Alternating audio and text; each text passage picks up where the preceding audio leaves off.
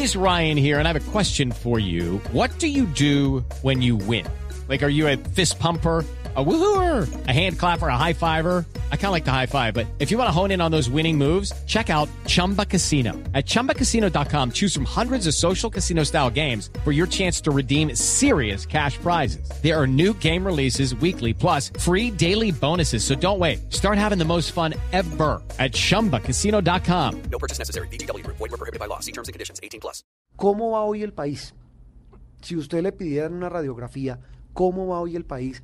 En diferentes temas. estamos metidos en un proceso de paz, estamos metidos en una pelea entre el presidente Santos y el expresidente Uribe, a portas de unas elecciones. ¿Cómo ve hoy a Colombia? ¿Qué radiografía hace?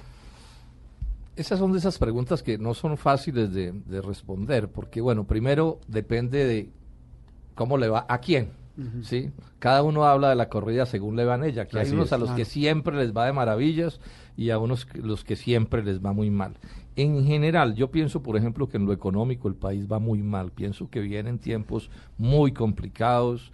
O sea, el país va a tener que terminar pagando todo el precio de todas estas locuras. Pero ¿por qué mal? si las cifras no son No, las cifras dicen que la industria, por ejemplo, está cayendo. El sector industrial, estamos de acuerdo. El agro, pues está casi que agonizando si a un país va mal, su sector agropecuario y su sector industrial no puede ir bien.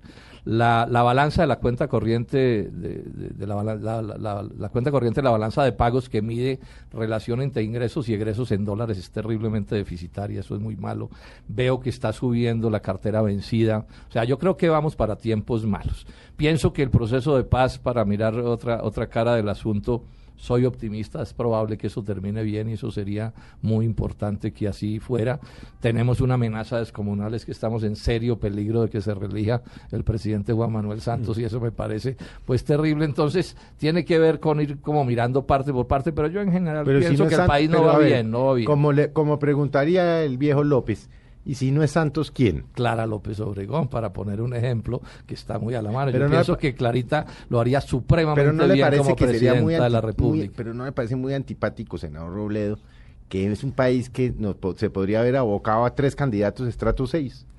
Francisco Santos, Juan Manuel Santos, Clarita López, que la admiro Esas son las realidades, pero también digamos esto, Clara López, y eso es una cosa digna de, de todo encomio, es que ella eh, decidió desde muy joven ponerse de este lado de la raya, digamos, de la sociedad colombiana, y esa es una cosa que es bien valiosa. O sea, a nadie le preguntan dónde van a ser, eso pues a todos nos toca un sitio u otro, pero lo, uno, lo que uno sí decide en la vida es dónde se pone en la vida. Y ella, digamos, decidió ponerse de este lado de la izquierda democrática y pienso que eso es eh, muy, muy importante. Pero cuando usted dice, cuando usted dice que se vienen tiempos difíciles para la economía, es ¿qué son tiempos difíciles? Puede haber una crisis de una gravedad. ¿En qué sentido? ¿Cómo afectar en que haya un colapso económico, por ejemplo? O sea, este desbalance de la, de la cuenta corriente que mide, repito, la de, relaciones en, en, en los ingresos y ingresos en dólares, si usted no logra nivelar eso, llega un momento en que hay un colapso porque, porque no es posible que usted sostenga un déficit de esos indefinidamente. Y los nubarrones de la economía mundial,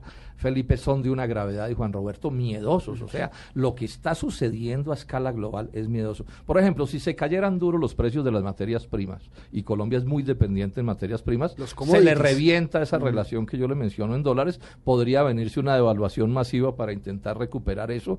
Y o sea, podría venirse una crisis como el año, la del año 99, es lo que le quiero decir, o incluso más grave, dependiendo de lo que siga pasando con la economía pero, mundial. Pero mire, doctor Robledo, eh, eh, esta semana el diario El Tiempo publicó en primera página una noticia que decía, parece que la economía empieza a respirar y hablaba de indicadores como el aumento del consumo, como eh, el tema también de la producción en algunos sectores. En muy pocos. En muy pocos sectores, pero dice, algunos están mostrando algún tipo de mejoría.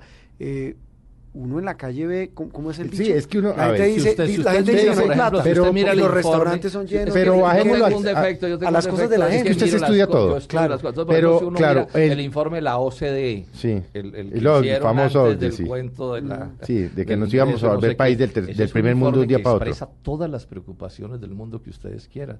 Todos los bombillos de la economía están prendidas. Por ejemplo, empieza a haber dificultades para el ingreso de dólares sí, porque precisamente la cierta recuperación de la economía norteamericana también nos crea problemas. Pero aquí se está lavando 10, 10, 12 billones al no, año. y eso, digamos, que mantiene en parte funcionando la economía colombiana. Se los hemos preguntado pero, mañana, pero, las cuentas, pero las cuentas estadísticas, es que el problema sea, uno no puede mirar solo las apariencias de las cosas. Por ejemplo, ese boom que ha habido de la construcción está agotado y está cayendo y eso puede tener unas consecuencias. es que es que, es, que los precios siguen subiendo. No, pero sí, pero no, pero no. Los indicadores dicen que hay una una una ralentización, para usar esa palabreja, del del, del negocio de la construcción. Sí, que no depende solo de medidas particulares, sino que depende de cosas que son obvias. No hay ciclo de la construcción que no termine en, en, una caída. Es que hay, por ejemplo, hay una ley de pues la economía que, es superior, todo lo que sube baja. Entonces, esta subida que ha tenido, que es muy alta y muy llena de especulación inmobiliaria, financiera, etcétera, está llegando a su agotamiento, es lo que dicen pues los, los, estudios. Y eso, por supuesto, marca, empieza a marcar tendencias. Lo de la industria es muy grave. Esa noticia de Icoyantas de que se cierra es una mala noticia. Y viene TLC con la Unión Europea y con Corea. Bueno, eh, eh, se, lo pongo, como decía Felipe, también en términos de la gente común, la que nos oye hasta ahora. ¿Uno va a conseguir un, un tiquete aéreo? No hay. Todos los aviones repletos. Vaya usted a un restaurante, no encuentra. Vaya usted a un concesionario de carros. Esa es, una prueba de la que yo estoy diciendo. Y venden. esa es la prueba de la que yo estoy Vaya diciendo. Vaya a un supermercado y, haga las Por ejemplo, esos precios absurdos de los restaurantes y esos precios. Ah, usted comentó en estos días eso, Felipe. No, no, y, esos precios absurdos de la, de la, del metro cuadrado de, construcción. La columna de El Espectador que dice eh, de la Giaco a Nueva York, usted la vio, en donde es más barato en uno de los mejores restaurantes de Nueva York una sopa de tortilla, que tiene fundamentalmente lo mismo, pollo, aguacate, tortilla, solo que ese tiene papa y este toma 5 dólares. Aquí en donde Doña Elvira, en la 50 con 26, 14 dólares. Sí, carísimo. no, aquí Entonces, esa es un, ese es un bombillo rojo descomunal prendido, porque eso no es sostenible. Eso es producto de una serie de, de, digamos, de burbujas de ¿pero distinto qué tipo. Es burbujas? Entonces, por ejemplo, por ejemplo como, las tasas de interés, sí, pero lo principal es esto. como las tasas de interés en Estados Unidos estuvieron muy bajas, entonces entró mucho capital a hacer especulación financiera, a ganar aquí, ¿cierto?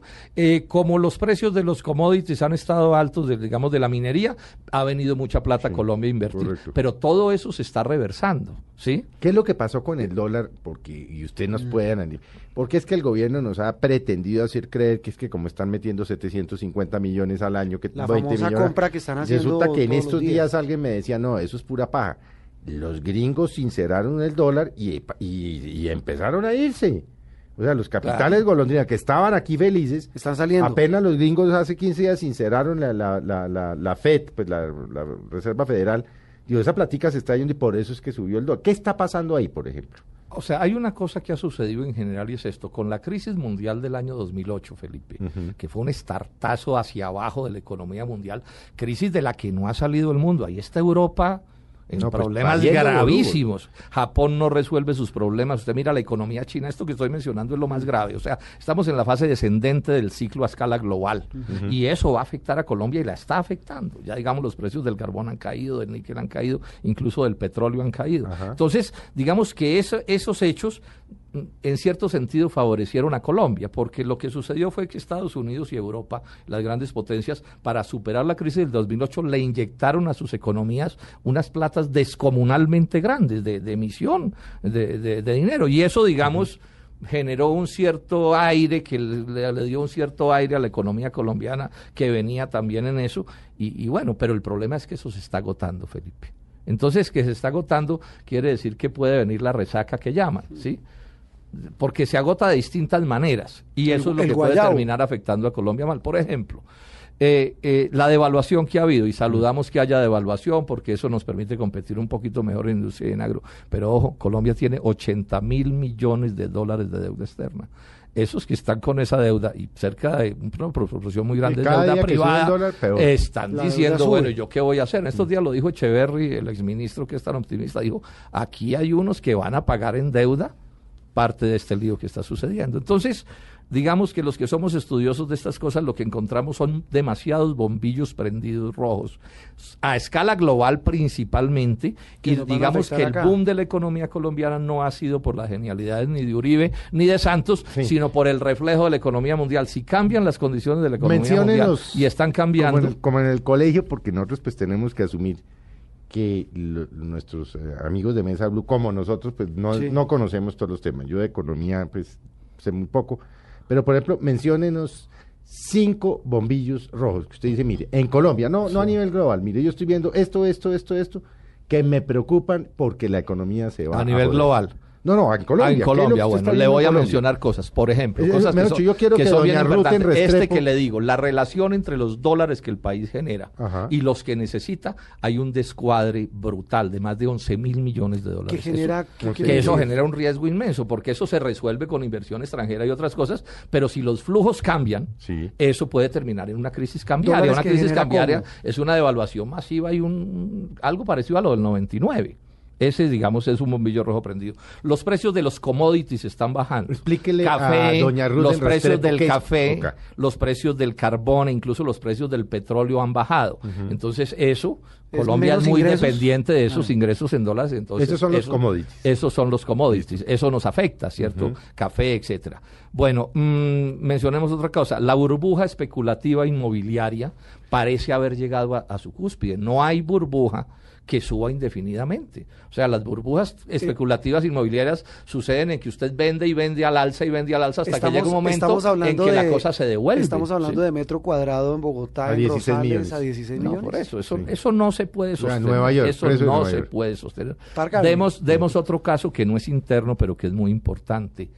El, el, el, eh, los, la, la, la economía global tiene mil bombillos rojos prendidos y buena parte de nuestro boom interno son resultados de la economía global. Por ejemplo, caen los precios del carbón, caen los precios del petróleo, de la minería, y entonces la inversión extranjera eso lo dice la OCDE en su estudio, tiende a disminuir, porque es que no han venido por las genialidades de nuestros ministros de Hacienda, sino que si usted llega a tener petróleo a 100 dólares o a 120 dólares, pues viene capital extranjero a buscar petróleo. Eso está prendido. La caída de la industria, eso es de una gravedad inaudita, porque finalmente la caída de la industria se refleja en el empleo y en la capacidad de compra, y eso termina por, por todo esto de lo que estamos hablando. Bueno, entre otras cosas, por las importaciones exacerbadas. Los TLC son un golpe a la economía bárbaro. Ahí están los en este momento reventados. Lo advertimos oportunamente, a nosotros nos dijeron los ministros, no, senador, es que la importación que va a entrar es pequeña y entonces no importa. ¿Qué le dijimos? Señor, en un mercado como el de la leche, que es, digamos, autosuficiente, en el que es autosuficiente el país, si usted así no traiga mucha leche, esa leche le tumba los precios. Y si además llueve, también eh, aumenta la superproducción en leche y es un problema gravísimo. Los de los zapatos están reventados también, están saliendo a la calle. Entonces, fíjese usted, Felipe, que si uno mira, lo que uno puede concluir es que están prendidos los bombillos rojos. Ahora, eh, esto podría, digamos, superarse o aplazarse la crisis, no sé, depende de las medidas que se tomen, pero yo no soy optimista, le digo francamente, son demasiadas cosas que están marcando eh, dificultades. Ahora, ojalá me equivoque y ojalá las cosas terminen bien.